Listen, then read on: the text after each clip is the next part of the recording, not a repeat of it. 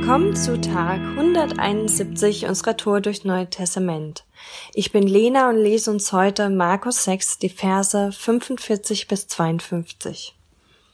Nun drängte Jesus seine Jünger, unverzüglich ins Boot zu steigen und ans andere Ufer nach Bethsaida vorauszufahren. Er wollte inzwischen die Leute entlassen, damit sie nach Hause gehen konnten. Als er sich von der Menge verabschiedet hatte, ging er auf einen Berg, um zu beten. Spät am Abend, als Jesus immer noch allein an Land war, befand sich das Boot mitten auf dem See. Er sah, wie sich die Jünger beim Rudern abmühten, weil sie starken Gegenwind hatten. Gegen Ende der Nacht kam er zu ihnen. Er ging auf dem See, und es schien, als wollte er an ihnen vorübergehen. Als die Jünger ihn auf dem Wasser gehen sahen, meinten sie, es sei ein Gespenst und schrien auf. So sehr waren sie alle bei seinem Anblick von Furcht gepackt. Aber Jesus sprach sie sofort an, erschreckt nicht, rief er, ich bin's. Ihr braucht euch nicht zu fürchten. Er stieg zu ihnen ins Boot und der Sturm legte sich. Da waren sie erst recht fassungslos, denn selbst nach dem Erlebnis mit den Broten hatten sie noch nichts begriffen. Ihre Herzen waren verschlossen. Ich kenne Pastor, der hin und wieder mal sagt oder den äh, Ausdruck verwendet, jemandem Se Wind in die Segel blasen. Also, dass der Heilige Geist oder Jesus jemandem Wind in die Segel bläst. Und ähm, so ähnlich haben bestimmt das hier die Jünger empfunden. Ähm, also diese Geschichte hat echt mehrere Aspekte gehabt, die mir echt nochmal neu Mut gemacht haben. Also der erste Punkt war, ähm, mich begeistert es, dass Jesus quasi dort oben auf dem Berg ist, betet und die Jünger ähm, auf, mitten auf dem See sind und in Not geraten. Und der See war nicht klein. Und trotzdem sieht er ihre Not. Er sieht, dass sie ähm, ja viel Anstrengung haben. Und es ist ihm nicht egal. Er macht sich auf den Weg zu ihnen. Es hat eine Folge, dass er diese Not sieht. Und er, ähm, also wenn du gerade irgendwie in Not bist, wenn du verängstigt bist oder auch einfach nur erschöpft, weil du starken Gegenwind empfindest, sagt dieser Text, dass Jesus dich in deiner Not sieht. Und Jesus geht auf übernatürliche Wege übers Wasser und kommt zu den Jüngern. Und die Jünger waren so in ihre Angst gefangen, dass sie Jesus erstmal überhaupt nicht erkannt haben und sondern sich vor ihm gefürchtet haben.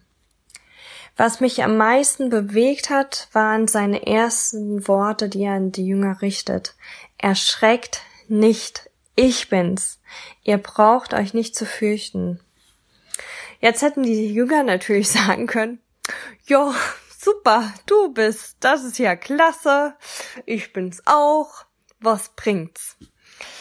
Aber es ist tatsächlich so, dass ich glaube, dass es tatsächlich was Tröstliches haben konnte für die Jünger, dieses Ich bin's, aber nur, wenn es ihnen bewusst war, wer es ist, der es zu ihnen gesagt hat. Also ich habe zum Beispiel, wenn es bei mir so wäre und eine Freundin Probleme im Computer hätte und ich würde vorbeigehen, würde klingeln und sagen, hey, sei getrost, denn ich bin's, ich bin jetzt da, dann würde es höchstens zur Erheiterung dienen, aber zu mehr auch nicht, weil ich ihr absolut nicht dienen kann durch mein Dasein. Aber in dem Ich bin's oder dem Ich bin, der ich bin, wie Gott, äh, wie, wie Gott sich im Alten Testament vorstellt, steckt so viel drin. Es steckt hier drin, fürchte dich nicht, denn ich bin an deiner Seite. Ich der dich liebt, ich, der den Sturm stillen kann, ich, der dir Frieden geben kann, ich, der dir neue Kraft geben kann, ich, der alle Macht hat über der ganzen Schöpfung. Und das ja, das kann beruhigen. Das kann tatsächlich, da kann so ein Ich bin's tatsächlich zur Erleichterung. Ich habe mich mal eine Zeit lang mit den Namen Gottes beschäftigt, also wie Gott in der Bibel bezeichnet wird, beziehungsweise wie er sich selbst bezeichnet, und habe das als extrem aufbauend erlebt. Was alles in dem Ich bin, der ich bin, steckt, das ist so groß irgendwie. Ähm, zum Beispiel ein Name El Roy, der Gott, der mich sieht. Da hilft's irgendwie, wenn jemand sagt, ich bin's. Als er ins Boot steigt, wird der Wind still. Im Matthäusevangelium gibt es noch eine zusätzliche Begebenheit, die erwähnt wird, und zwar als Petrus fragt, Herr, wenn du es bist, befiehl mir, zu dir zu kommen. Und er läuft trotz der hohen Wellen und dem Sturm, der immer noch tobt, übers Wasser Jesus entgegen und singt so lange nicht, wie er den Blick auf Jesus gerichtet hat.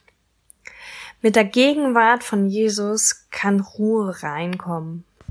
Dadurch, dass er irgendwie die Umstände verändert, also den Still Wind stillt, oder oder indem wir über den Umständen stehen können, also den Umständen gegenüber erhaben sein können, weil unser Blick auf Jesus gerichtet ist und wir nah bei ihm sind. Mich hat diese Geschichte nochmal echt richtig ermutigt. Ich war in den letzten Monaten immer wieder mal müde und hatte Momente, in denen ich Angst hatte.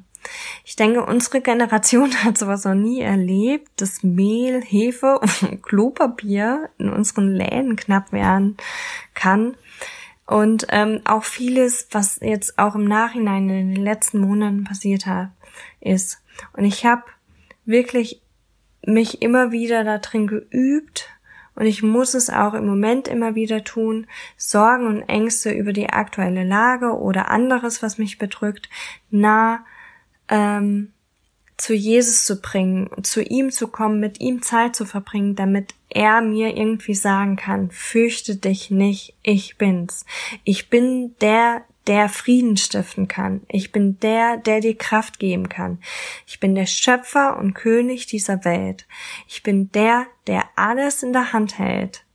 Wenn du müde bist und dich Dinge ängstigen, komm heute nah zu Jesus. Verbringe ein bisschen Zeit mit ihm, damit er dir zusagen kann, ich bin's und ich bin da.